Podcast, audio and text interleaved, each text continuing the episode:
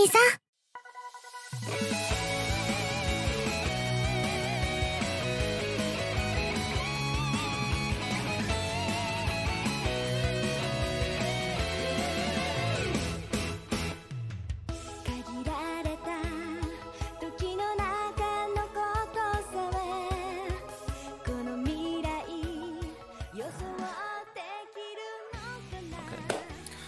上半场我们讲完了，讲好这半场我们开始讲圣地巡礼的部分。这次下半场基本上就是骨科的巴黎游记，有因为我个人是待在国内，所以我就也跟各位听众一样，做一个旁听的视角，然后跟他交流一下虽。然说是游记，但整体来说更多是，毕竟是你知道，考虑到一些这个媒体的问题，还有一些实际的一些各种各样的原因，所以整体来说更倾向于那种讲一些这个我们出现的这些建筑的一些历史文化背景。就相关的一些知识的科普了，就当听着乐呵就行了。本篇内容大部分出自百度百科和维基百科，我们只是给你做了一个整理而已。就那种婴儿式整理，就是帮你们整理了一遍，然后到时候你们方便你们自己去查。如果你们想要一些具体的地点呢，你们可以直接找我们要，或者我可以直接贴到贴到评论区里面，这样的话我们可以直接去查就行了，就方便你们自己去圣地巡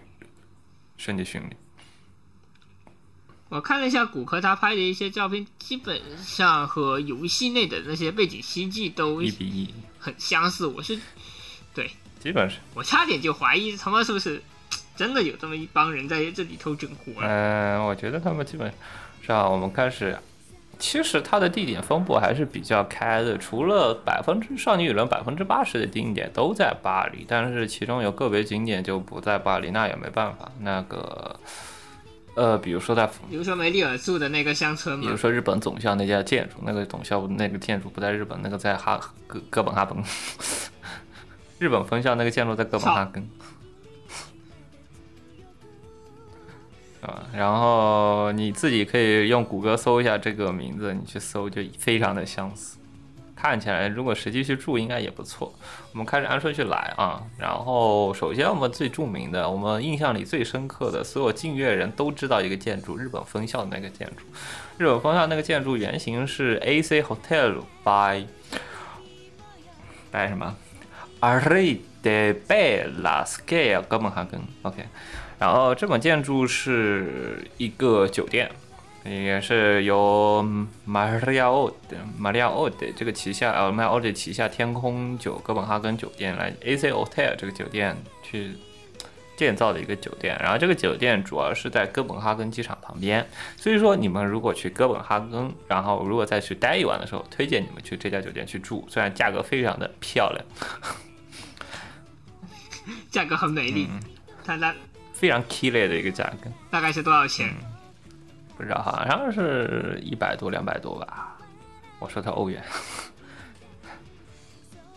那换算成人民币的话，现在也是1000多块钱要差不多八。我估计一千一千的，现在没有十比一吧？后现在差不多九点多吧。一百多、两百多，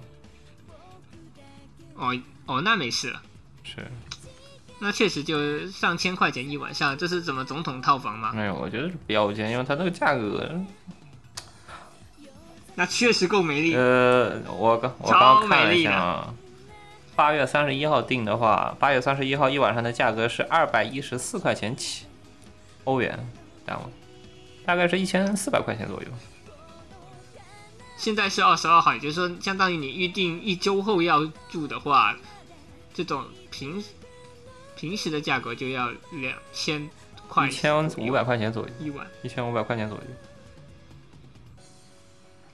那确实非常的夸呃，张。它毕竟是个星级酒店，所以说价格贵也是非常能够理解的。而且考虑到哥本哈根的那边物价，它那边定成两百块钱也不是不能理解。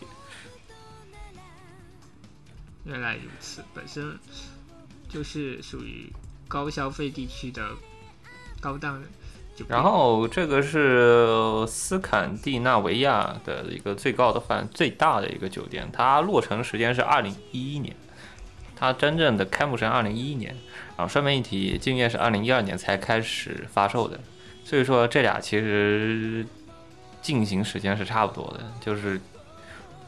你可以考虑到，我觉得这个 CG 图实际画出来的时间跟它出现的时间半斤八两，所以说我觉得这个学校真正定型的时期实际上不是特别早，因为你看它二零一一年才开幕，然后它二零一二年才发售这部作品。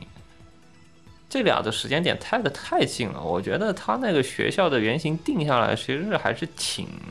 挺晚的，就是或者就是在看到了这个就这个嗯宣传图的时候定对，就是它不是一个特别早的，宣传它有一个效果图，嗯所以它不是特别早定下来的。然后它最引人入胜的地方呢，就是我们像 CG 里看的，它是两栋两栋这个相互倾斜十五度的角度，然后总共高是七十六点五英尺的一个建筑构成。然后因为它扣，因为它这个本身比较特别的设计嘛，非常现代派的一个设计，它获得二零一二年的国际饭店奖中的欧洲最佳建筑奖项。然后像你看到的这边的那个 CG 图片看到的这个两栋建筑中间的二楼和二三楼，它一共是有两个天桥相互连接。这个我本人没有去过，所以我只能给你做一下基本的背景介绍，是这样。然后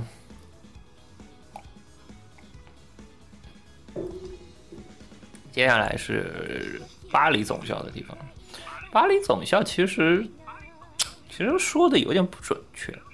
就是我们之前很多人说它是装置艺术学院，它其实讲的不对，它是装置艺术学院的图书馆，操，所以它的全称叫做 Biblioteca de Ecole Nationale Supérieure Spéciale de Art de Art Deco Decoration，它的意思是国家艺术巴黎国家高等艺术学院的图书馆。它的那个图书馆，那但是它建在了市区里面，所以说以至于你分意识不到那是个图书馆。它本身是一个图书馆一样的建筑。然后我们介绍一下巴黎高等艺术学院。巴黎高等艺术学院其实是它，因为我刚刚说的是 École Nationale Supérieure des Arts 所以它的那个简称是 NSRD。然后它是文化部下属的一个公立教育组织，然后它也是大学校之一，就是法国，它是有一些学校等级的。你就像我们这边有九八五二幺幺 C 九，然后那一套体系嘛，对吧？然后他们来说，他们的定义，他们学校牛逼的方式叫做大学校，就 c o n d e École。然后还有一种叫做 Elite，还有一种叫法叫做 Elite，Elite 你是知道，就是精英。所以说它叫精英学精英学院，就是 elite école，就是你出来的都是精英，然后字面意思精英，你出来过后，不管你只要是这个学校毕业，你拿出来就感觉你你掏出这个学院的证书，你就会感觉原来如此，就像我们这边的清北，呃呃清北只有两所，但他们清学校是有很多所。所以说，但是呢，就各个领域的精英，比如说艺术领域的，然后建筑领域的，然后服装设计领域的，或者说什么航空工业啊这些，他们会有不同领域的精英，什么商业、啊、工商业之类的，他们会有不同学校的 top。他这种学校会投入大量的资源，然后入校率特别低，毕业率特别低，它毕业率大概在百分之二十左右。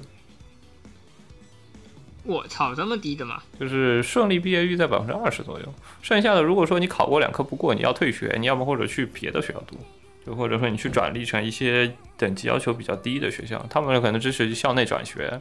可能你说你原来如此，这学校毕不了业了，这个学校考了太难了，考不了了，毕不了业了，那你去别的学校读吧，那那读的文凭肯定不是这个文凭了，嗯、就这样，或者说你就直接就是形而上学不行退学。操，就大概是这样，就是高标准、高要求，你出来就是精英，就有点像什么，有点像 Lesona 他那种情况，就是 Lesona 不是那种，就是你看 Lesona 天天这么废，但是他其实不比 Le 不比 Luna 差，甚至 Luna 还没他强，他只是躺了他，只是躺，他只是够摆而已，他只是摆，他并不代表说他不能，他只是摆而已，就是你看他是直接能融入到法国当地的法语，他能说非常流利的法语，然后他直接能融入当地生活，然后他还能充分的完成当地的作业。关键这人还是躺在家躺了一多年的，不上学的那种的，他能直接融入当地环境，成绩也不差。大藏家的精英教育，对，虽然我们一直都不知道李小奈受了什么样的教育才能长成这样。嗯，主要是够白，你知道吗？他虽然你看着他很白，但是你不要以为他是真的白，他人家是真的很强。你像露娜，她除了服装设计，其实什么技能都不会。你看他到时去巴黎总校旅游，巴黎总校旅游的时候，他一句法语都不会讲，所以他当时融不进去。呃，只是单纯去旅个游什么，他也听不懂课，因为当时是注重法语授课，所以说你一定要去会法语。大部分法国的教育是要求你要会法语才可以进行授课的，所以你去法国留学是一定要学法语。就跟德国差不多，就是你一定要学当地法语。然后你看像 Lisona，，他就是那种他们就读的学校，就是明显就是，首先你得花大价钱去读，因为他的学费很高。然后他同时他的毕业率很低，因为你读出来就是很牛逼，你不是去混学位的，就是你能混出来那都是牛逼的，就是你能混出来那就是牛逼，那就不存不存在混你混不出来那就就是你当你拿出那个毕业证书，就感觉你在散发这个毕业证在散发着金光的感觉，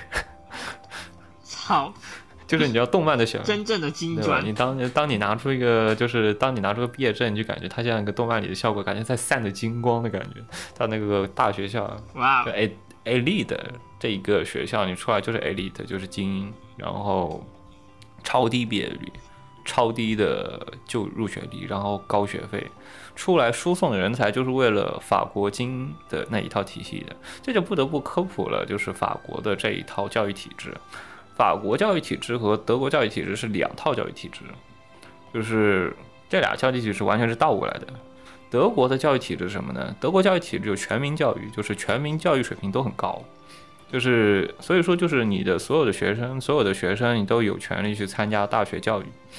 然后呢，就教育分布非常的平均，就是你都有权利去学习知识，然后出来过后水平都差不多。但是对于德国来，对，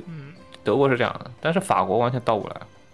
法国呢是这样的，就平民就是平民，elite 就是 elite，elite 就应该做 elite 刚做的事情，你平民就应该做平民得该做的事情，就平民就该读平民的那种公立大学，然后呢精英就应该去读精英大学，然后呢平民毕业和就业都比较的，就是拿的薪水还可以一般化，但是呢毕业率和就业率也相对来说比较高。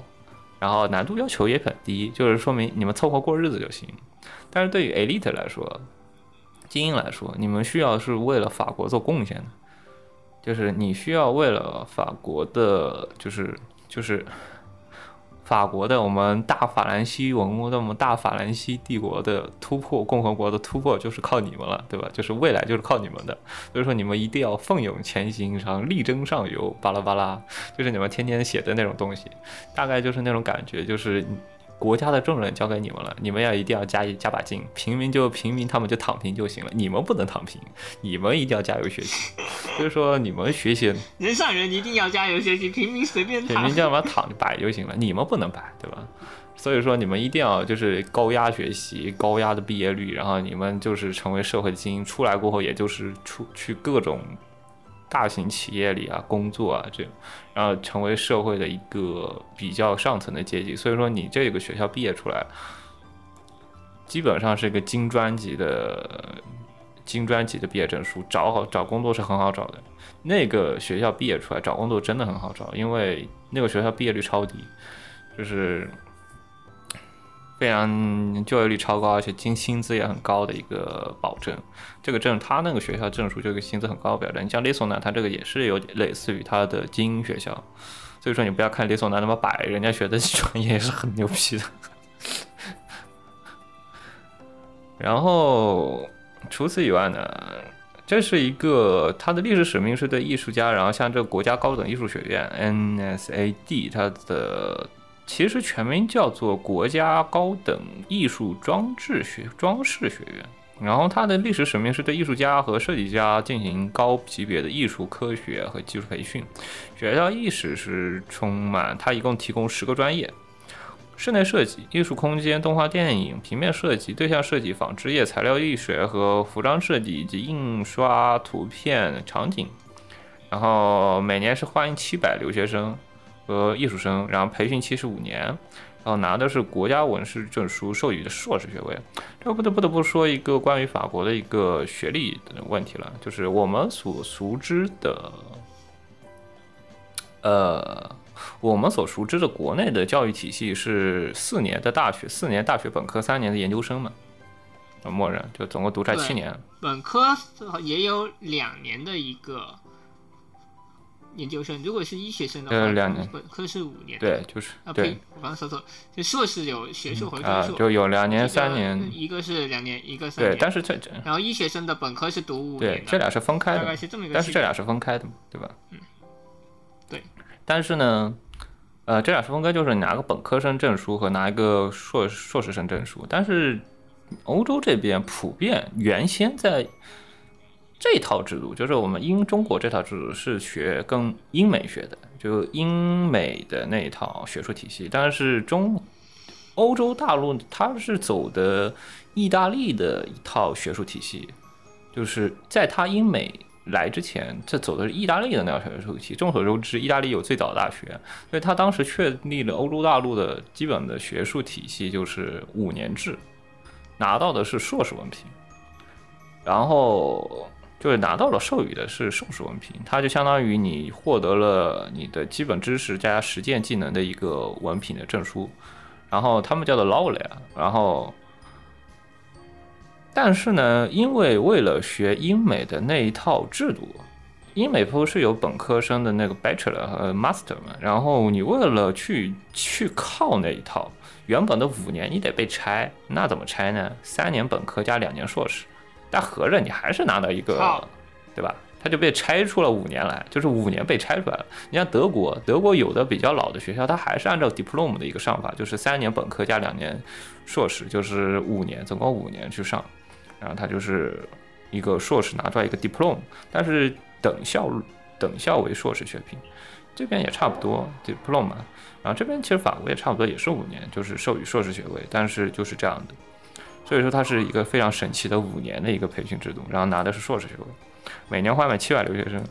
很少了。考虑他的一个低毕业率和高经历率来说，五年可能已经够这帮人成才了。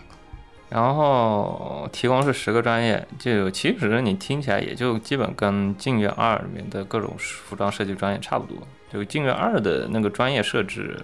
跟这个还是有点像的。然后呢，它也是有研究实验室，然后提供是艺术和设计相关领域的研究小组，欢迎每年欢迎五十个研究生和博士生。然后他同时也是 PSL 的大学成员，所以说他能提供的是 ASIC Two 的 AS 啊 SACRE Two 的博士培训，像艺术、科技、创造、研究领域，然后是同时也是国际网络协会的成员，然后他也是大学校会议的成员。我们说的大学校，就是其实就刚刚说的 Conde cole 的直译，就是大学校指就是我们刚刚说的精英学校。他是这个学校。嗯，然后呢，我们开始讲讲庄周艺术学院诞生于叫雅克巴切里由创建的一个皇家自由华自由学院，然后由路易十五专利去开学。然后呢，像一九像这个比较关键的是一八七七年，它经过几次改年之后，改名之后，这个机构就开始成为了国家装置艺术学院，它是针对男孩子的。然后后来它被分成了，后来它把这个学院分成了两个派，就是分成了两个部分，一个是女装，一个是女校，一个是男校，然后它分别在两个地址。然后现在操，我我刚刚是不是听到了女装？呃，不是，就是分成了女校和男校，针对两个，他现在学院它是分成两个两个学院就读，一个是女校，一个是男校。然后像这个学校的这个就是它的图书馆嘛，它图书馆的话是就是剧中的这个菲利亚巴黎总校的一个原型。我一直在想，为什么当时他这张 CG 的时候，你看着就很像在大路边，你知道吧？就不像是有那种学校的感觉，反而是有点像那种国内的那种补课班会在的那种地方。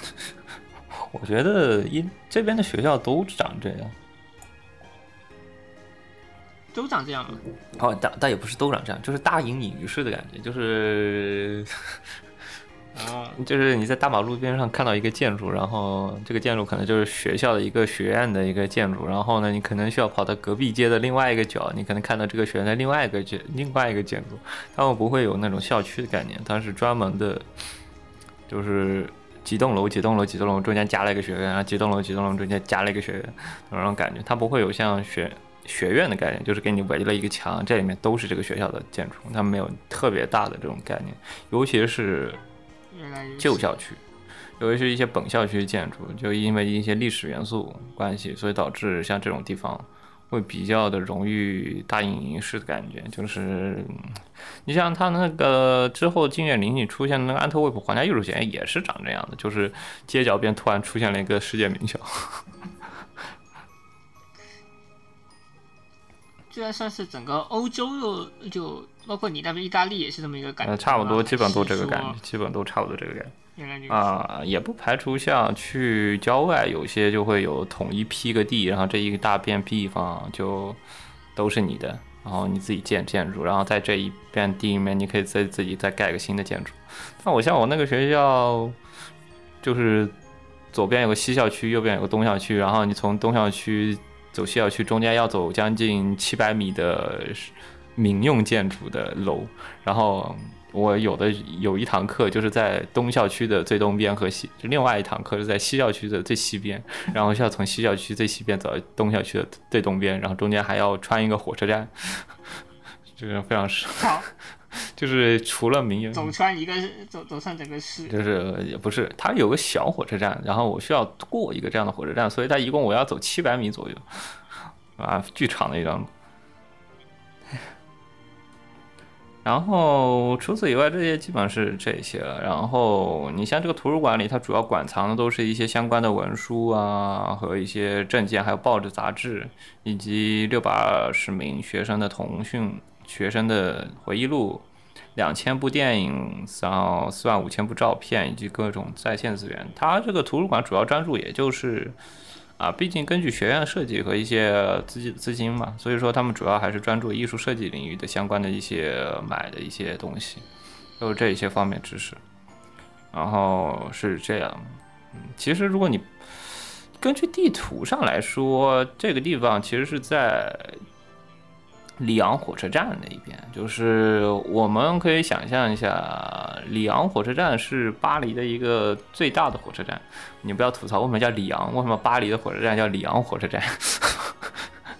这个方面就不要太吐槽了。然后它是在里昂火车站是在巴黎的一个西北，嗯，不对，西东南边的位置。然后你往左上方走，它大概就已经到这个地方了。这个学院也算是，这个学院算是比较少的，在这个地方的位置，因为我们大多数旅游都会去，都会去巴黎的北岸，塞纳河北岸那边，因为巴黎塞纳河北岸有卢浮宫啊，有有塞纳河北岸有以卢浮宫为中心作为延伸的各种街区和各种著名的景点都在塞纳河北岸，所以说塞纳河西南岸都是一些民用建筑为主，而学院也是分布在塞纳河南岸，所以说你可能去这个地点，你就专门去，因为一般情况下不会有人跑那边去。然后接下来就是，接下来就是、呃我们讲完这个，我们可以讲那个咖啡厅。那咖啡厅叫做 Le Visuals Williams 这咖啡厅就是啊，在学院旁边，设计还挺合理，就在学院旁边，就是你走一段时间，走一个几百米就到了。它这它就就相当于一个街区，我估计他步行也是这么想的，就是就学院走完过后，就步行一一条街就能到这条建筑了。它是一个比还还挺日常的一个餐馆，就是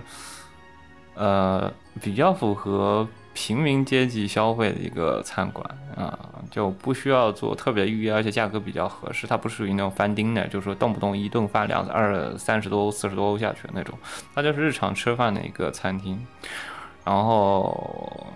你看到了吧？就是这个红色的这个餐厅叫做 Les Vieux s u l i e n Les Vieux s n e 然后这个餐厅。它本身不是甜品店，它更接近于餐厅，因为你也知道有一个叫咖啡 bar，另外一个是属于餐厅 restaurant，然后这应该更接近 restaurant，而且实际上这个餐厅呢，除了外面那个标牌是一样的，然后上里面街区周边的 OST 用的也是这个街区，就是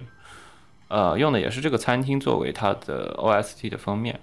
但是实际内部装修它不像图片这样的，我不知道它是不换了装修的关系，因为内部图片是红色的，但毕竟是二一二零一二年出的时候出的游戏，所以说实际实际现在他们好像换装修了，所以他们现在换装修是个纯绿色的深绿色装修风格。原来，所以我还在想为什么这个好像没有什么印象，实际上是这一幕就。这一幕我记得是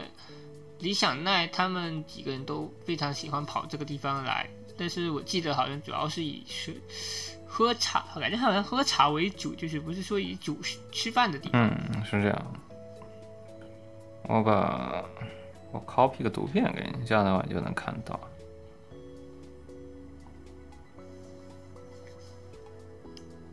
如果你直接视频通话，能看到我这边发什么东西，就这些。它整体室内装修反而现在是这样变成这样的呢，深绿色一个装修风格。哦，之前不知道为什么改的，还是说原本就是原本就改了颜色？考虑到它前面包括一些街区店铺的还原性的话，我看着它不太像是会改，就是去特意改这么一个。更像就是说，他后来随着时间一变，他改了一下这个装修。嗯，我觉得也是这样的。因为它前面像街区街景的地方都画的非常的还原。你像这个地点，我们看一下，我可以给你指一下，然后给你看一下卢森堡，我给你指一下，一个是这个咖啡厅，一个是。一个是咖啡厅，一个是卢森堡，一个是这个，它的剧情部部位分布还挺合理的，就以至于挑不出什么毛病，是这样的。你像这边，你看有先贤祠，它是我们刚刚说的 Biblioteca Colle Nazionale Special，它那个地方是在先贤祠的正下方，然后是我刚刚标的图片的右边那个位置，然后你走一条街区，你就能看到这个咖啡厅，操，也非常的近。真就走两，真就走两步路就到这地方。对，所以说你按照故事设定上来讲，他还挺近。就故事设定上来讲，他们经常去泡吧，不是没有问，不是没有，不是没有原因，因为他就在旁边。因为它就在就在那个旁啊，你走一步路就到了。然后那个露娜萨姆之前之前出现就是这个卢森堡公园，大概是这个卢森堡公园的右下方的位置。就是那个 hotel 那个地方，就是你看到那个 hotel 卢森堡 hotel 那个地方，它是在那个右下角，所以说这三部地方他们是经常去的一个地方。而且像就是这个你看到这个位置是在塞纳河的南岸，这个位置分布了不是商业街，他们更多的是教堂啊、民居民区啊，以及大量的学院都是分布在这个地方。所以说这个地方主要是以学生群体为主，所以整体消费水平也不会特别的高。你像塞纳河北岸，那就是以大量的商业街和消费街、卢浮宫旅游景区这种地方，这个消费其实消费价格就偏高一些。你像我这个图片现在带的位置就是一个啊，就特别适合学生群体去日常学习休假的一个地方啊，就是这样。原来如此。你像塞纳河东岸，那就另外塞纳河北岸就另外一回事。塞纳河北岸就是里面有卢浮宫、有蓬皮杜中心、有巴黎歌剧院，还有各种廊街，以及那种巴卢浮宫花园啊，然后啊我们熟悉的那个范尔那香榭丽舍大街，这都在塞纳河北岸。所以说你可以想象出那边的消费物价是多么的高，就是妈的，基本上旅游相关的它就不会低下来。嗯，就是你可以想象中，就是没有什么，嗯，闲着没事干的人不会去王府井的，就学生没有，嗯，人家闲着没事不会往王府井那种地方跑的，因为那个地方我，你北京王府井操，我我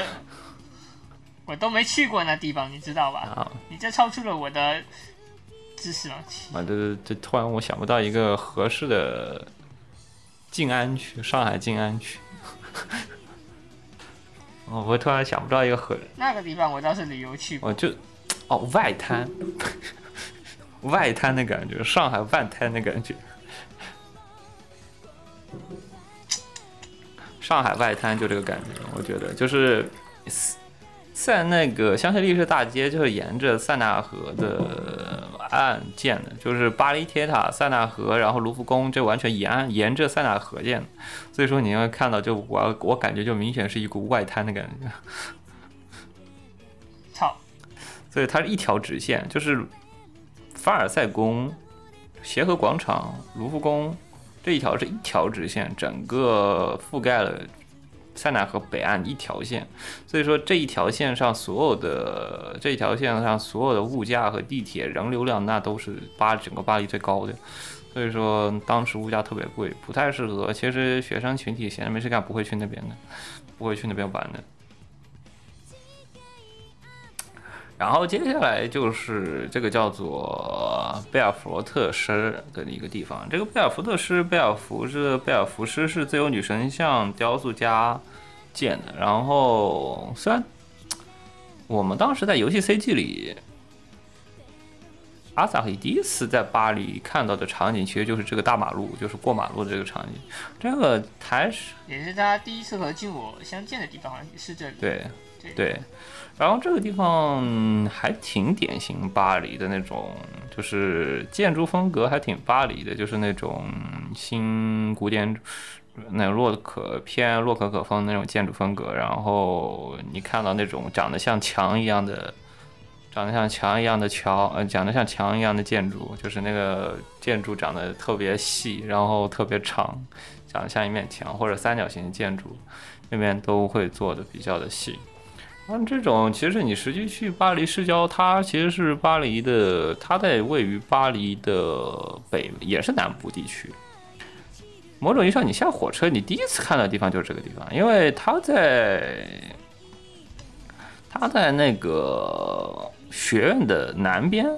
而且巴黎总火车站在巴黎的里昂火车站就是一个总火车站，它也是在它整个巴黎的东南边。最东南边的地方，所以说你一下站，你理论上你第一次看到的地方其实就是这个，呃，十四区位于十四区的这个，呃，贝尔福特师。然后你自己再往上走，其实可以走到他的那个学院的这个地方。就理论上，我当时旅游是按照两个部分旅游的，就是巴黎北岸。巴黎北岸那一圈全部走一遍，然后巴黎的南岸这一圈全部走一遍，这样子可以把大部分的圣地巡礼的地方可以一次性都走完。然后，尤其像这个地方，我们可以一次性，尤其是像巴黎东岸这个地方，我可以一条线一次性走完，就是先坐下火下火车，第一个先到这个贝尔福特市这块把这个地方给照了，然后立马坐公交一路上去，上到那个学院那块。然后可以把学院和那个咖啡馆给照了，然后顺便把，呃，卢森堡公园的那个经典的那个月下露娜那个照片给照了。这样的话，巴黎东岸你一下午就立马全部能逛完，是这样的一个情况。然后接下来其实就是拿破仑厅。噔噔噔，拿破仑厅其实是一个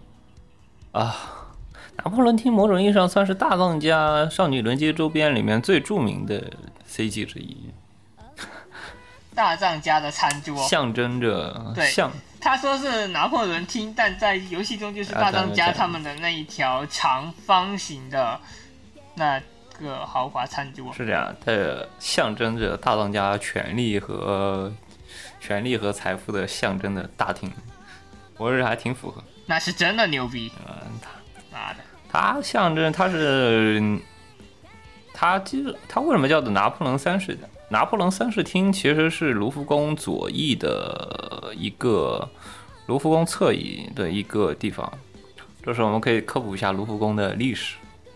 卢浮宫其实最开始是正面一面，我卢浮宫我们可以理解成呃一个回字形的建筑，就是啊口字形，口字形比较合适，一个口，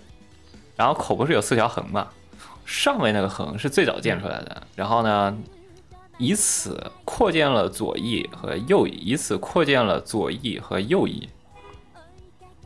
就是不是哦，我先跟你讲吧，就是我们先想一下一个口字形的一个建筑嘛，然后口字形建筑最开始其实是口字上面那一横。然后上面一横，我们现在看到卢浮宫建筑，其实相当于一个那个 COCO 楼，你那个 COCO 楼，你的那个罗马体那抠不就是口子少一横吗？那个现在是一个这样的 COCO 楼的抠的那样的那个片假名一样的那个建筑，就少了一横。最少了的那一横，其实是最早建出来的。然后呢，后来呢，以围绕着这个顶上这一横建了左翼和分别建了，就是先建了左翼，再建了右翼，然后接下来呢，再把后面的那个口封起来，然后它就是个口字形嘛。然后后来呢，再把前面的那个东西给拆了，再把前面那个大门给拆了，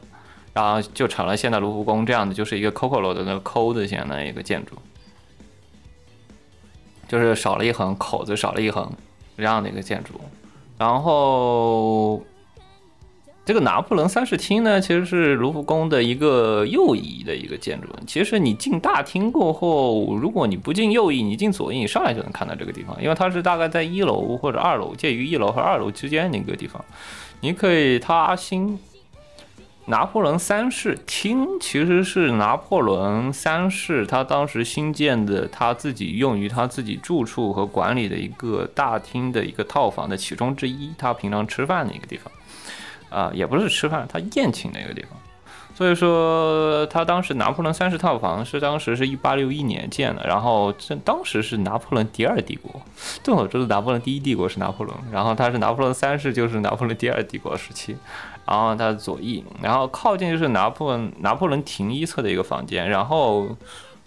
用于的是他的国务大臣的一个套房，因为当时。卢浮宫的一个重要工作地点就是拿来开会和吃饭、开会和吃饭的地方。国务大臣主要居住在这个地方。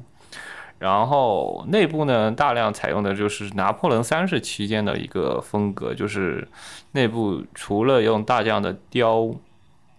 它用的是大量的镀金，然后贴绒絮织物以及大量的仿大理石装饰以及大量的油画去做的，然后整体非常金碧辉煌，然后凸显皇权的神威。然后主要是用于举办各种的舞会宴晚宴和理想的一个开会的场所。啊，第二帝国时期呢，上流的一些阶级，它也是主要非常热衷。第二帝国时期那上时期还没开二战，一战刚结束，二战还没开，当时也是。我们记得我们当时的一个，你记得当时《少女的这些周边》的副标题叫《少女之其之后的周边》，它有个副标题叫做《美好年华》。呃，好像是这“美好年华”这个词，其实就只出自这个时期，就是二战之前的这个时期。这个时期的巴黎就是非常的好繁华，然后文化艺术极度繁盛，然后当时人家回忆。打仗完之前这段时期就会觉得，哦，这一战之前，当当时的就是当时的人嘛，当时的文化艺术家都会回忆这个时期，就是觉得这是法国最美好的时期，因为当时开战之前文化艺术极度繁盛，然后嗯，各种大量的名作都是出自这个，有点像伊丽莎白一世时期，所以说当时就会把这个时期称为美好时代，然后。这个大厅也是在这里建的。你看这个图片，你看到金碧辉煌，非常璀璨。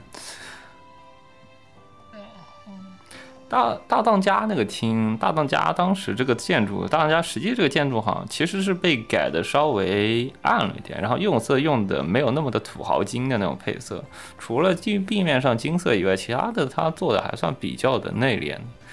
符合大当家的那种。无论是地毯还是座椅，它用的都是那种偏深色调的那种暗色调的，整体做的还是比较朴实的。原原作的那个实际的大厅风格，你像你图片看到的，它其实就是那种金 金碧辉煌，然后底金灿灿的金，灿灿的，然后整体风格也是用的那种大量的红色的风格去给你去做。感觉其实就还好。从照片的感觉上来看的话，就是，呃，我可能嗯还觉得大藏家的这个会更加亮堂一点，可能是因为现实中的这个光源和，呃，你要画 CG 时要表现出来的效果不太一样。嗯是，我觉得太皮卡。如果说你真的用那个的话，就有点皮卡皮卡了。皮卡皮卡卡，皮卡皮卡卡卡。如果你真的要照着那样去做的话，其实有点那个过度的那个效果了。其实我也觉得也不是很好。实际上，你去卢浮宫的时候能顺便逛的，所以说你不用不需要专门安排一个行程去看这个拿破仑三世厅。你觉得去巴黎不去逛卢浮宫还是有一点那啥的，所以说你顺便去逛一下，就基本上能看到了。路过，然后接下来就是卢森堡公园。卢森堡公园就是我刚刚提到的，它本身是位于巴黎六区，然后是拉丁区的中央公园。它是一九一二、一九一六、一二年设计的，然后由玛丽德梅蒂奇统治时期建造的。然后现在卢森堡公园是占地是两万多，二十二万。二十万平方，然后主要是游客和学生的一个聚集的地方，因为当旁边都是学院嘛，然后对于学生来说物价也比较便宜，然后卢森堡公园也很大，所以说对于他们来说，工作学习来说还是比较亲近的一个地方，这个还是比较推荐人顺便去逛的，这也是巴黎市区里面比较大型的公园之一了。然后接下来就是一个梅里路住的地方，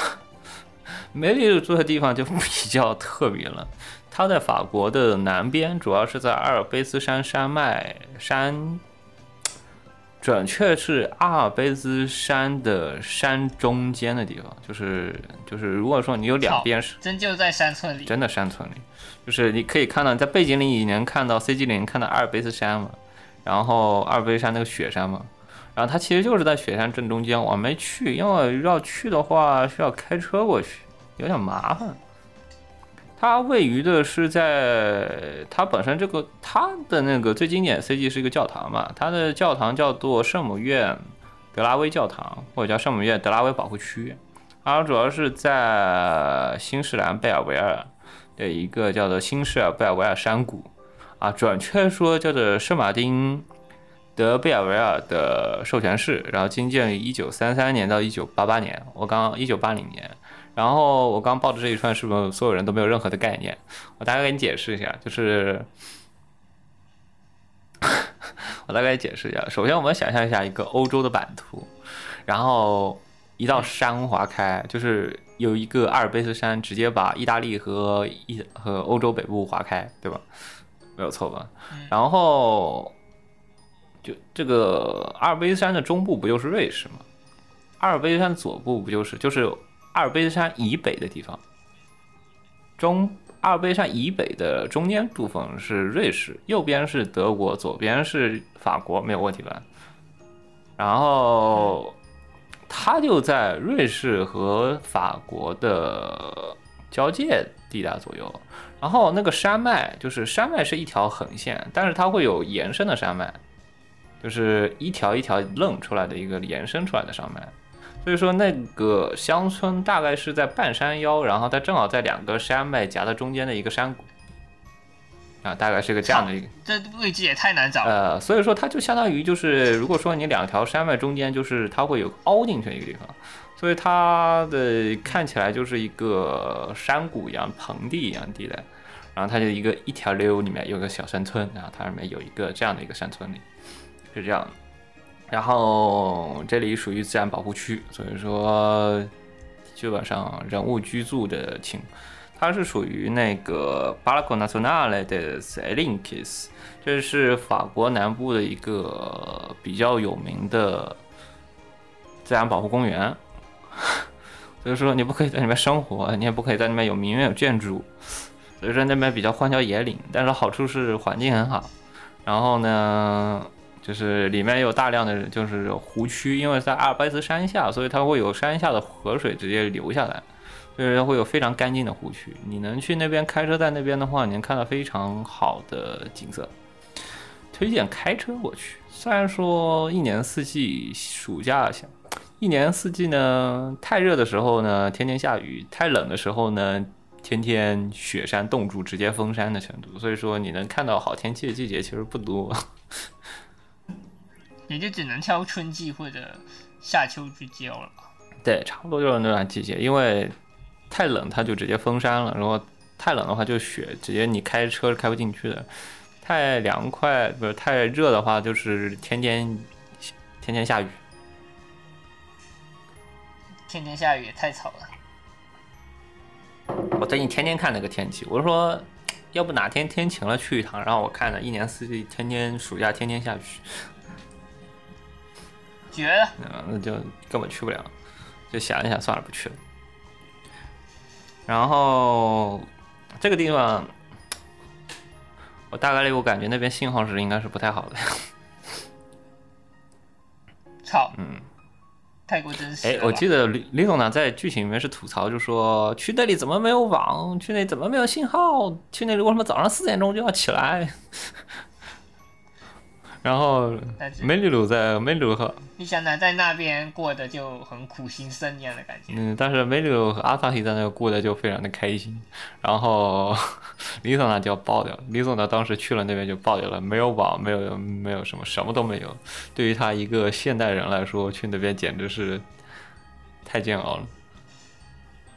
完了，阿萨希和。阿萨黑特梅里尔已经被开除现代人籍了。阿萨黑米索拉嘛，他们自己会有，就是每天啊特别高兴，早上起来哎开始干农活，啊盖着大农头过开始打扫卫生，然后巴拉巴拉巴拉一天就过去。对于这种天天躺平的、天天摆着的利索纳来说，这样的事情对他来说还是有点难度的。然后接下来我们开始讲一下巴黎东岸嘛，然后因为有一条场景好像是巴黎经常。嗯，里头呢经常不对，阿萨希经常逛街会去的那个阿尔法铁塔经常出现的位置是阿尔法北面，然后它在这个就比较远了，这个在巴黎的西北边，所以说你要去的话还是要走一段距离。它在路，它在凡尔赛宫以北那个地区，然后它沿着呃，它沿阿尔法阿尔法铁塔那边建的。实际建筑来说，这个是一个这个地方其实不太适合人走。一方面来说，是因为它和隔壁有游客景点；另外一方面呢，是因为它是个交通主干道，它好像是一个对于巴黎人来说，好像是一个类似于环城高速一样的地带。所以说，所有的车都会从那过，然后车流量极大。所以说。实际上来说，那边人流非常的多，不适合拍照，也不适合行走，所以对于阿萨伊来说，走这条路，我也不知道他是怎么想的。操，相当于在高速旁边那散步吗？它其实上严格意义上来说，不是不是高速。你看这个路，它是石板路，它实际上也是那种石板路，就是所以说。车流量极大，但基本上每年车流量就永远是满的，所以说在高速旁边散步，我觉得不是什么特别好的心情。我觉得他还不如去卢森堡公园里散步呢。嗯，是这样。然后接下来就是安特卫普的主火车站和车主火车站和安特卫普皇家艺术学院，这俩我其实已经在节目里已经介绍了。啊，主要是安特卫普最著名的两个。离这好像它也没有涉及到安特。这个主要是静月岭，这主要是静月岭的场景。啊，其实静月二街上上影园街周边的上影园街之后的后理论里面，其实提到这俩。后理论，完了，我对后理论有点啊，后理论当时是阿萨希被捆到巴黎来，然后当时其中什么火车告别啊之类的，他就是在这个主火车站进行。哦，想起来了，嗯，他确实好像是他被捆到比利时。后面还有一段去比利时的时候，那一段火车站也是安特卫普。对，所以说它是安特卫普的火车站，它是所以这辆场景被重复了利拿出来利用了一下。然后接下来重点我们开始讲狼街吧。狼街，狼街是个后理论才出现场景，就是当时是 Lizzo 呢，他要去，他开始。他巩固了他的家主位置，确定他的家主地位、领导层地位之后，总裁地位之后就开始摆了，然后，然后医院就看不下去了嘛。他当时不就医院就看不下去，说你不许摆了，你不许躺平，你给我赶紧给我起来，然后给你安排了一堆活，安排一堆活的其中一个活就是一个是去准备晚餐宴，另外一个活是要去拿奖，然后第三个活是那个。这有个现实捏他，他捏他就是一个西太后，就是非常著名的一个叫做威威安努的一个 Westward，这是一个叫做我们俗称西太后，这是一个非常著名的服装设计师。然后他在巴黎的一个廊街里开了一家店，然后他决定说，雷索娜，毕竟他是之前拿过大奖嘛，然后就看上他衣服，说你有没有兴趣这个做一套衣服放在我们店里卖？然后对于雷索娜来说，他是觉得。这这不千载难逢的好机会嘛，然后准备大显身手一下，然后这家店就是会导致阿萨希需要经常去廊街里，因为那家店开在廊街里，所以他就就要去廊街里去逛啊，去看这个地点啊怎么样的，然后就会这个场景是大量的出现于后理论里面，就是我们看到这个廊街，廊街，廊街这个就很有说头的。我酝酿一下。法国是有大量廊街的，呃，其实欧洲整体都有很多廊街，但是法国的廊街尤其的多。这廊街是个什么样的地方呢？你对廊街有概念吗？我从图片的话，以及跟你看到这些照片，感觉就像是那种说，像是。在建一个有房顶的建筑上面，在构筑的一个商业。哎，对，就是这样，意思是这样的。而且，其实，在有一些动漫作品里，还是经常会被提到的，像《一国迷宫十字路口》里，它就是百分之九十场景都是在廊街里进行的。它为什么叫一国迷宫的十字路口呢？因为它的廊街里就是玻璃长廊，里面都是两边的都是街，然后这个街里可以四处转弯，可以四处走，然后。你像在大量拆除之前，这些廊街就会组成一个大量的廊街群，然后一个廊街接一个廊街，一个廊街接一个廊街。如果你不太记这些地点的话，你会在里面迷路。所以它的一国迷宫的十字路口，它这个廊街犹如迷宫般盘根错节。这也是法国上世纪十九，法国这个二十世纪初的时候大量兴建的著名建筑群之一。然后这个廊街是叫做奎索巴沙，就是法国的奎索走廊。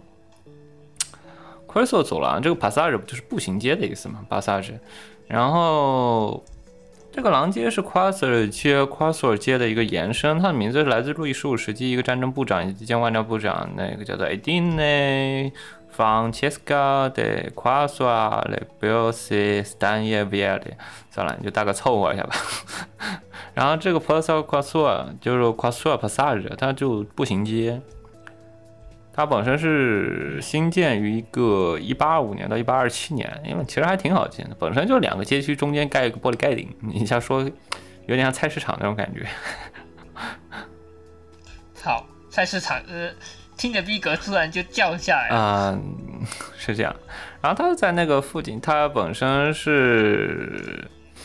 所以他他们新建这些东西，它本身就是有点像大贵族收地租，然后就是就这一套街区都是你的大贵族的所有物，然后你买过来，地着地皮买过来这个店铺，你天天收地租，然后你为了去提升用户体验，然后为了这个地租价格收得更高一点，然后去做盖了一个这样的天棚，这样的话人家就愿意在里面走，然后这样的话比较适合就提高游客量嘛，这样的话它地租能收得更高一点，业绩会更好一点。然后像里面的话，这套建筑，这套建筑其实是巴黎有盖通道里最长的。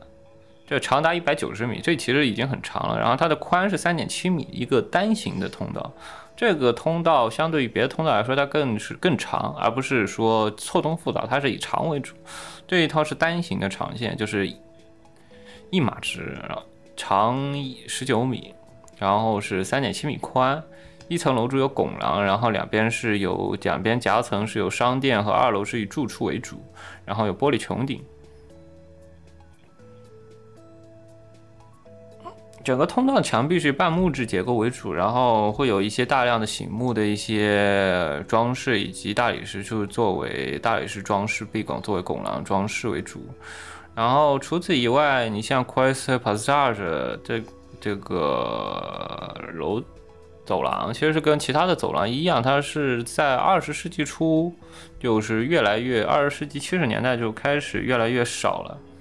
因为当时我们有一个店，我还是比较推荐《异国迷宫十字路口》，它讲的背景就是讲的走廊跟廊街相关的背景。廊街其实是二十世纪初新大量新建，但是后来就是有个叫做百货商场的一个地方，百货商场是在这种就是七八层楼高，然后里面商铺全部在这栋楼，就有点像我们现在那种购物商场嘛。然后越来越多人去了过。哦确实，你要买东西的话，比起在这种一一米多看不到头的廊街里面逛，然后还很容易迷路，去百货商场那边几几楼卖什么都是比较容易找。对他就是喜欢去那边逛了，所以导致廊街就慢慢的就没有人去了。所以是在二十世纪初就会很多人被废弃啊，被买下来作为收藏品啊之类，就是嗯人去的越来越少，因为你知道，你就是如果蒙面房。就是什么样地价是最贵的？街边的地价是最贵，因为人走路第一个你是能看到街边店，而不是街里的店。你像廊街，它是天然的，是在街里面，你除非人专门进去，不然的话你是不知道里面有这家店。就是店面宣传效果是特别的差，所以对于来说，廊街的收益来说是会比较影响到廊街的收益。所以说导致廊街你相对于周边店铺，你的地租肯定收为的是肯定要稍微便便宜一点。啊，但是现在呢？这个廊街，呃，现在这个狼街这个事情在巴黎更多的是一个，我感觉是有点像非主流人群集散地，你理解吗？非非主流是个什么就是就我刚刚说的，就是因为你的地理问问题，就导致了一般人不会往狼街里去，因为狼人家更倾向于去周边的店，而不会去狼街里面走。因为狼街很挤嘛，三点七米宽，很挤的。如果你有的人还会在廊街里面开餐厅，廊街里开餐厅，你在三点七米宽的楼道里还摆一堆餐桌，就是就因为廊街户外餐厅嘛，就是呃，有的时候户外餐厅不是摆在街上嘛，因为有马路有街边，你摆一摆还可以。但是廊街三点七米宽，你还在往你还你还往这个走道里摆。摆板凳啊，摆桌子啊，你就会显得这个这个店面会这个楼道特别的挤，有点像那种啊街边小摊的感觉，就是你这种容易有有很挤嘛，显得整个楼道非常的挤。你看我的图片，你也看到其实不宽的，你这其实那个楼道走的是不宽，三点七米宽嘛，不宽的，四米宽一个街道，然后你还往里摆餐桌，你会显得很挤。所以一如果这室内餐厅我还能理解一下，但是户但你把餐桌摆到这种楼道，我觉得根本就塞它其实介于楼道和那个之间，毕竟它是通风的嘛，它两边是通风的，然后同时有玻璃盖顶，它它介于室外和室内之间，它有挡雨的作用，但它本质还是属于室外的一个体感，就相当于它中间搭了个棚。是的，就是说是这样，就是由于它的位置问题，所以一般人不会特意进去。就你走到廊街里去还是有点麻烦，你出来也麻烦，进去也麻烦。你走商场不也是这种效果吗？你进去过后一时半会是出不来的。你进去过后，你你进到那种我们有的时候有点小以前那种义乌小商品市场，你懂那种感觉吗？操，啊，就那种义乌小商品市场，你进去过后就是错综复杂的左右十字路口，然后你就一直在那块转，转不出去的，因为实在太复杂了，你就在那边转。然后你像这种地方来说，就是人家不愿意进去，所以说后来越来越废弃了，就很多就倒闭了，很多廊街就直接关门倒闭了。然后像现在呢，这种地方就会，你主要开的什么店呢？我几乎把巴黎的所有廊街都走过了。就是主要是开的就是那种古古古董店，然后古书店，啊旧旧照片，你看到我那个发的图片，有那种旧照片、老照片，卖一些十十九世纪、二十世纪拍的老照片，然后旧明信旧明信片，就一些古书啊，旧邮票啊这种地方，然后你会看到，感觉你进去这个廊街过后，你觉得我穿越到十九世纪，就是感觉他们二十世纪在干什么事情，哇，他二十一世纪还在干这些事情，那种那种感觉。好！我比较惊讶的是，这么多廊街你居然能全部走光。因为现在廊街不多了，现在开设的廊街已经不多了。我巴黎整个待了五天，我全部时间都在百分之四十的时间都在逛廊街，所以它几乎廊街都被我走了一遍。然后，它廊街白天是关门的，就是白天早上大概是八点钟开门，下午六点钟关门。所以说，如果你六点钟它一关门，其实你是进不去的。他会把大门一关，它你就进不去了。然后晚上楼道里完全是就是这个廊街里面的人相互交流，或者说怎么样住家之类的，就上面会有住家。然后他把大门一关，其实你外面游客是进不去的。然后里面会开古书店啊，卖照片啊，里面还有个我之前看到有一群中国人凑一起开了一个类似于酒吧兼脱口秀的一个地方，然后。在里面就是还还有中国的一些餐厅在里面开在里面，我觉得是地价比较贵、比较便宜的关系，所以人家愿意开在这个地方。因为比起一个门面房，这里相对来说比较隐蔽，因为一般人不会进去。然后同时呢，地租会比较便宜，所以说很多人会说，也可能一群人啊、挤点钱，然后直接把这个店面租下来，拿来可以开脱口秀。可以点酒喝，然后你可以在里面自习的一个非常复杂一个地方，那个店巨有意思。是，看下面通道是它是早上八点钟开门，一直开到晚上八点钟，所以说你不管不可能在里面通宵，是一个这样的一个性质。然后呢，其实涉及到狼街，其实讲的东西很多了，就是我们可以从狼街它为什么诞生开始讲起，就是狼街其实是一个是从拱廊开始的，拱廊是个。拱廊是个，就廊街不是两边中间加了一层玻璃吗？拱廊就是对，拱廊更接近于，我觉得廊街我觉得是很符合北边人的一个生活习惯。为什么呢？因为北边是就是巴黎这个特色是容易下雨，就是阴晴不定，非常容易下雨。你不知道它下一刻会不会下雨。你如果下雨了，如果你没带伞怎么办？你肯定要找个。你肯定要找一个就是躲雨的地方。一个情况就是进商场，但是当时还没有新建商场，就是我们廊街的出现的背历史背景是还没有商场。然后同时呢，你不可能在大街上走，所以呢，那那直接进一个拱廊街是最好的选择，因为你可以挡雨，然后同时还可以逛街。所以拱廊街一个非常符合巴黎或者英国的一个天气情况。它本身不热，但本身也不是特别热，也不是特别晒，所以说你就算一个玻璃透顶，就做一个玻璃拱顶出来，你可以保证采光，也可以保证那个，你可以保证采光，也可以保证通，呃，保证那个挡雨，呃，看起来整个街道是比较透亮，但是同时还可以挡雨。如果你这个东西搬到意大利或者搬到南法，这个东西就没法过日子，就没法过了。为什么呢？因为南法是一个少雨但是特别晒的一个地方。如果你把这种玻璃拱顶放到这种地方来，就是活脱脱一个温室，一个蒸桑拿的地方，因为热量只会照进去，不会晒出来，就是非常。哦，对，因为廊街它整一个是透明的，透明的顶，那个东西就活脱脱一个蒸笼，你就是阳光直接往外面射，然后蒸笼就不断加热，里面你进去过后就是一个蒸桑拿的感觉，所以它只适合一个在北方的一个地方。就是根据你建筑特色，你只能在北方才能这样，因为它不热，它只是单纯的下雨多。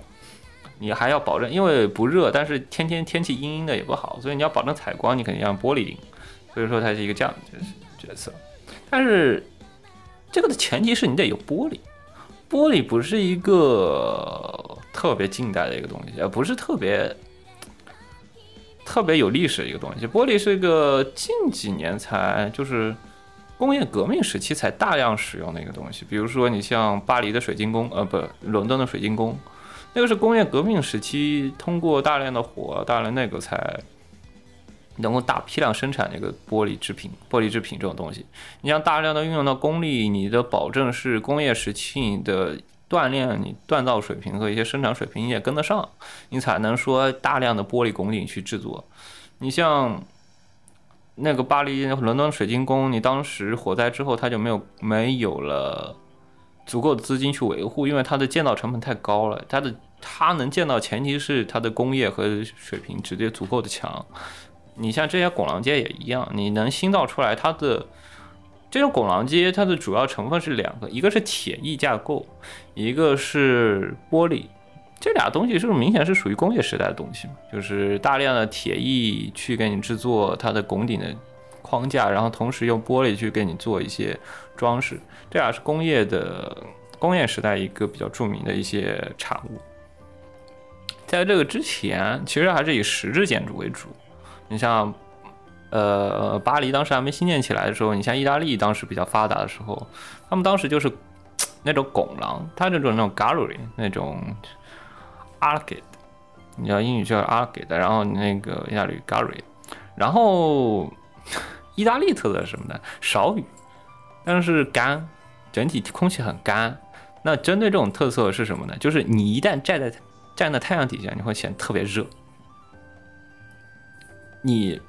当你不站在太阳底下的时候，是超级凉快。所以说，你处理就是当你在逛街的时候，你的第一反应是我不要站在太阳底下，那怎么办呢？就最简单的方法，就是你直接把底下掏空嘛。就是我们平常不是商业街是那种蒙面房的建筑的话，就是没有那种拱廊，没有那种盖的，那我们直接把上面就是就是一楼的。直接加个盖啊，不是加盖，就是我们直接把中间那些地方掏空不就行了吗？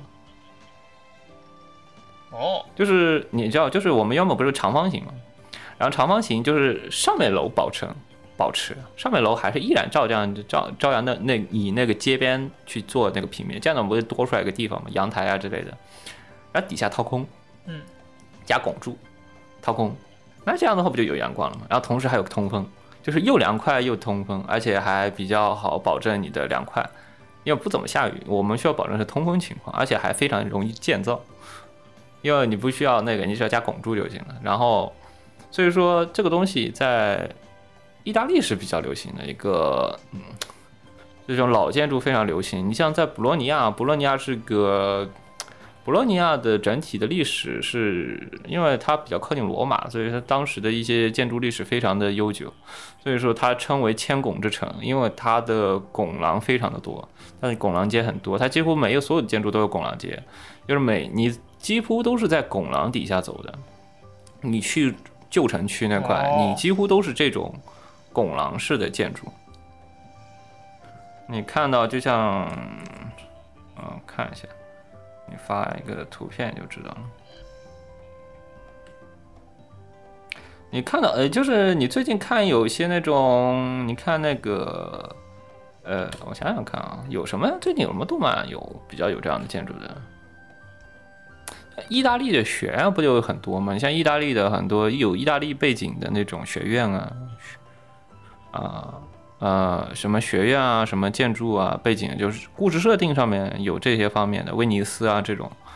它就比较流行这种，就是左边是，比如说一边是建筑，另外一边是那种空地，但中间是有一个大量的拱顶去给你做出一个拱廊一样，这样可以挡雨通风，保证通风情况还可以挡雨，一个这样的一个建筑风格，这就是拱廊。然后这其实是它的前身，因为你根据意大利的情况去给你做的一个前身。然后接下来是因为然后它主要是分布在佛罗伦萨呀，然后博洛尼亚这些地区，然后这个地区就大量的用了这种移动交易啊，用于这种移动摊位啊交易啊，然后整个分布到了整个呃整个意大利。然后呢，最早的开放式的我们这个叫做也可以叫做凉廊，就是凉是凉快的凉，廊是走了廊。在我们的老城区好像那个也开看到开的，差不多的。对。然后这个最早的凉廊叫叫做 Giovanni Battista delle Dasso，这个是由美第奇家族制造，美第奇家族那个资助的，主要兴建于一千一一五四七年，然后是在威尼斯威尼斯呀那个，呃不是是在佛罗伦萨。哦，不知道中国是有吗？我感觉印象里不是很深，因为我平常不怎么见。我在这边的老城区，就像这种说，一楼就这样这样店铺，然后给你一条长街这样的，嗯它主要是为了这。这样的构造就是有有见过。嗯，主要这样的话是比较适合去那个大量的新建嘛。然后你像这种拱廊呢，就很快就会因为很好嘛，而且非常实用，建造成本非常的低，所以说就快速的往整个欧洲和北美地区去散发。比如说大型的购物商场，比如说巴黎的皇家宫啊，巴黎的菲亚通道，或者伦敦的迪卡利。伦敦的迪卡，伦敦的皮卡迪拉拱廊，这个是一八一零年建造，还有最著名的就是米兰的维托尼奥埃马努埃莱埃埃马努埃莱 Gallery，这个是一八七八年建造，以及一些纽约的拱廊街，这也就不用太说了。那个美国佬土著佬做的也不是特别的好看，那边就是那种土著审美。然后除此！是，然后然后呢？除此以外，就是就是你像我们刚刚说的一个，我们叫做 passage，就 passage，但是实际上走廊走廊不叫做 gallery 嘛，gallery 就叫画廊。像我们刚刚说的那个，就是 e m a n u e l 米兰 e m a n u e l 走廊，它就是一个非常大型的一个走廊。这个走廊就是巨大。这个走廊非常大，因为它是基本上是廊街里最大的一个走廊。这个廊街就超级的大了。这个廊街是一个，你像这块图片里看到的，它这个廊街就是非常巨大的一个拱形廊街。它在主教堂的旁边，它同时连接着一个斯卡拉剧院。斯卡拉剧院和主主教堂，这一个是代表宗教中心，一个代表就是艺术文化中心。它通过新建这样的建筑来保证，就是米兰的上流阶级可以直接出了教堂，就可以通过这个环形走廊逛个街，直接去歌剧院看剧歌剧，能保证一个这样的一个通道。然后这里面呢，就相当于这个就属于欧洲的上流阶级来逛的地方，因为里面。布满了各种奢侈品店，然后各种店，然后消费消费水平超高，地租超高，然后装修非常豪华。反正就是我正常不会往这边去跑的，因为我知道这边肯定不是我买的东西，肯定我消费不起，所以闲着没事干不会往里面去跑。但是连骨科都觉得消费不起吗？真真的很贵，好吗？哇，就是。里面都是奢侈品店，就是闲着没事干不会去买奢侈品嘛？我闲着没事干肯定不会去买奢侈品的，所以我肯定不会进这个店。倒也是，这种地方就属于消费阶级超级高的，就是外面进去花钱都是一百多进去了，然后那种情况，闲着没事干不会进去。但是它对于巴黎当时的巴黎人来，当你米兰他他会俗称，就他我们刚刚说叫阿米兰走廊，但是对于米兰他们会就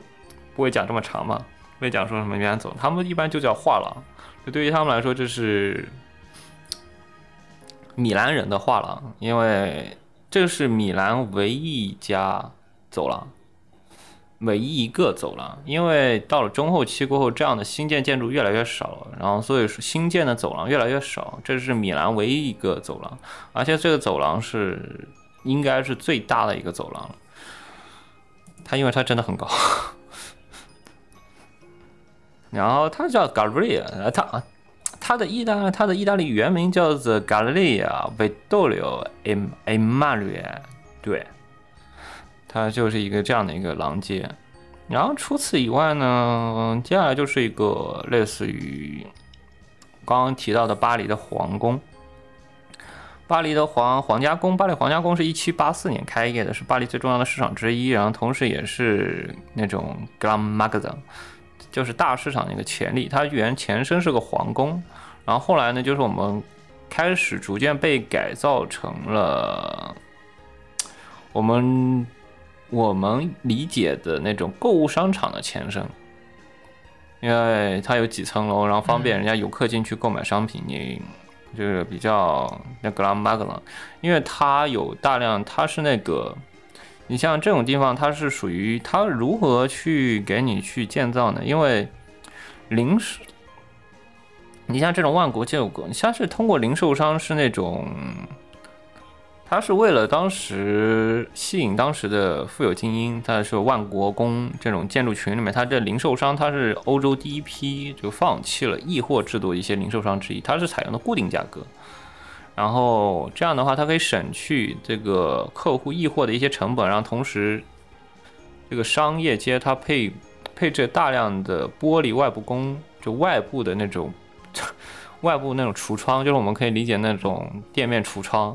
这样能保证外面从那里面能看到这些东西嘛？这样的能让这些新兴的中产阶级可以通过橱窗来沉迷其中的这些物品里面，即便他付不起高昂的价格。然后同时，这个皇宫也成可以过过瘾对是，同时皇宫也成为了新风格购物商场一个主要的地方。然后它以精致的对话场所而闻名，分布着各种沙龙、咖啡馆、书店。那同时也是士士兵经常光顾的地方，也是妓女非常喜欢的地方。然后总之非常多的人在里面走。好，接下来就是法国的拱廊。法国早期的拱廊其实是一七九八年建造的。一七九八年一个最早的叫凯尔街道，它是为了纪念法国在埃及和叙利亚的战战役，然后饱受人赞赏，因为它是保它能。保护人不受那外界那种，你知道当时还有汽车呀这种东西很烦，汽车马车噪音很烦，然后同时还有天气情况，所以它是免受了天气噪音和街道的污染影响，所以说一年它就建造这样的，然后之后就是很多人觉得这个东西好，所以大量的建造了像全景走廊，然后有叫做全景帕萨的一个地方，它就是类似于这样的地方，它建造大量的这种公共商场。然后一般像这种地方，它是一般是建，你看你图片，它建老到三层楼，呃，就是除了底下的店铺以外，这个上面也是干事情，比如说你要么住人，要么开妓院，要么开妓院，要么开公寓这样的。像你看十九世纪的上半叶，巴黎的这些拱廊街，就是巴黎拱廊街，就 Passage，它的数量达到了一百五十多条。但是由于那个奥斯曼改造巴黎的关系，然后大量减少了，以至于二十，当时是一百五十条的拱廊街，就是你真的，你可以想象一百五十条拱廊街，那真的就是你进去一个拱廊街，正对面又是，就是从这个拱廊街进去，然后出口你会发现对面又有个拱廊，就中间有个街道划开，然后对面又有拱廊街，你可以再次进去，然后一可以一路进去，就是一路走到头。然后中间还有各种私栅入口，你可以想象当时的拱廊街的复杂程度，那就是个迷宫嘛，迷宫群。它当时现在就只剩下二十多条了，就二十多条拱廊街其实是没有那么的难走的，对吗？它现在主要是分布在塞纳河、塞纳河右岸，然后拱廊街就是主要我刚刚说的，就是以卢浮宫以北的地方。然后拱廊街之所以出现，还有一个背景因素，就是巴黎的贵族啊实在是太穷了，他想搞点钱，然后他就会把他就会把自己的宫廷的一部分改造成让市民可以购物逛街的一个空间。拱廊街呢，其实就是百货商场的前身，因为因此，所以说在巴黎出现百货现代百货商公司之后，拱廊街就没落了，因为就百货公司它能提供更好的一个购物舒适的体验。因为你看整体内部环境，你可以就是，呃，隔绝的更厉害一些嘛，它不会受到外界的一些影响。像法国的建筑师在一七八六年到一九三五年，他使用了叫做阶，使用叫做阶级时代，它指的就是，呃，在巴黎的欧洲的世界各地都在发展各种繁荣的购物商场。购物商场是那种有盖顶的那种多供应商空间，它通常是指玻璃，就是像我刚刚说的有玻璃组成，然后允许自然光进入，这样的可以减少对蜡烛和电灯的使用。像十九世纪和十八世纪，你要考虑到后来电灯越来越多了过后，啊，你要考虑到那种大型的购物商场是不透光的呀。你白天的时候，你的透光率很低，你的那种大型购物商场之前是没有提供它保证它能够在室内有足够照明空间的条件的，所以这也是当时以前的购物商场没有出现的一个其中一个因素。一般方面是建筑，另一方面就是那种电力供应嘛。你的采光不够，你没办法把内部的店铺的采光保证好的话，你内部会有大量的需要用大量蜡烛去保证它采光。但是你在廊街是不需要的，因为它有自然光进入。然后后来电灯发展过后，那自然电这种室内环境更好的这种购物商场就会很多了。你像这种拱廊街的话，十八、十九世纪是为了吸引优雅中产阶级，然后它随着时间推移呢，现在主要是成为了这种购物和观赏的地方。然后这边还可以再提到一些别的一些比较有名的拱廊街，除了我刚刚提到这个最长的拱廊街以外，十九世纪初的拱廊街还有个最著名的拱廊街叫威安，威安的 Glow Gallery，威安威安的。嗯，但说这边一提啊，这边狗狼街的名字有点乱七八糟的，有的就叫 Gallery，有的叫做 Bazaar，所以不知道为什么，因为啊，完全听不懂。就 Gallery 的翻译叫做画廊，Bazaar 的翻译更倾向于步行街的意思，所以说我不知道为什么就有的地方叫做 Bar Gallery，有的地方叫 Bazaar，就有点奇怪。你像 Gallery 维安，就是巴黎最现存最多、最华丽也是最著名的一条。然后最近它有也有的人也是在里面举办一些服装展啊之类，他也是在里面办的。它新建一八二三年，然后一九七四年又再次修建，因为战争的关系。然后它有水族馆半玻璃的拱顶，然后鲜明的马赛克地砖以及精致的建筑。我实际去看了它那个马赛克地方，大概是我见过的最华丽的，但我本身不是很喜欢，因为它那个是有点类似于马赛克的浮雕那种感觉，它铺在地上。但我比较喜欢那种奇，我比较喜欢那种你像静月，你像少女月，其实周边你看那种地那种夕阳骑士的那种，我觉得看起来会更爽一点。我比较喜欢那种西洋棋的那种地砖风格，你铺在街道上面。然后就是我觉得除去巴黎除了著名的景点以外，我觉得拱廊街应该是去巴黎最值得去的一个地方，因为这个应该是巴黎的拱廊街应该是欧洲拱廊街里保存最多的了，因为你去别的地方已经没有这么多的拱廊街了，而且拱廊街也是依然保存的完好，依然很多人在用那个地方。所以说，我觉得还是比较值得一推荐。所以说，以至于我在节目里会提了这么多关于拱廊街，就是因为我觉得，就少女旅游其实大量的作品里提供了这个东西，它这个我觉得就远离世俗的一个很好的地方。巴黎是个很吵的地方，就游客很多，你也知道巴黎游客永远就永远永远都那么多，然后人也多，车也多。但是廊街是一个就是人很少去的，然后呢，它有点穿越的感觉。你进了拱廊街过后，你会觉得，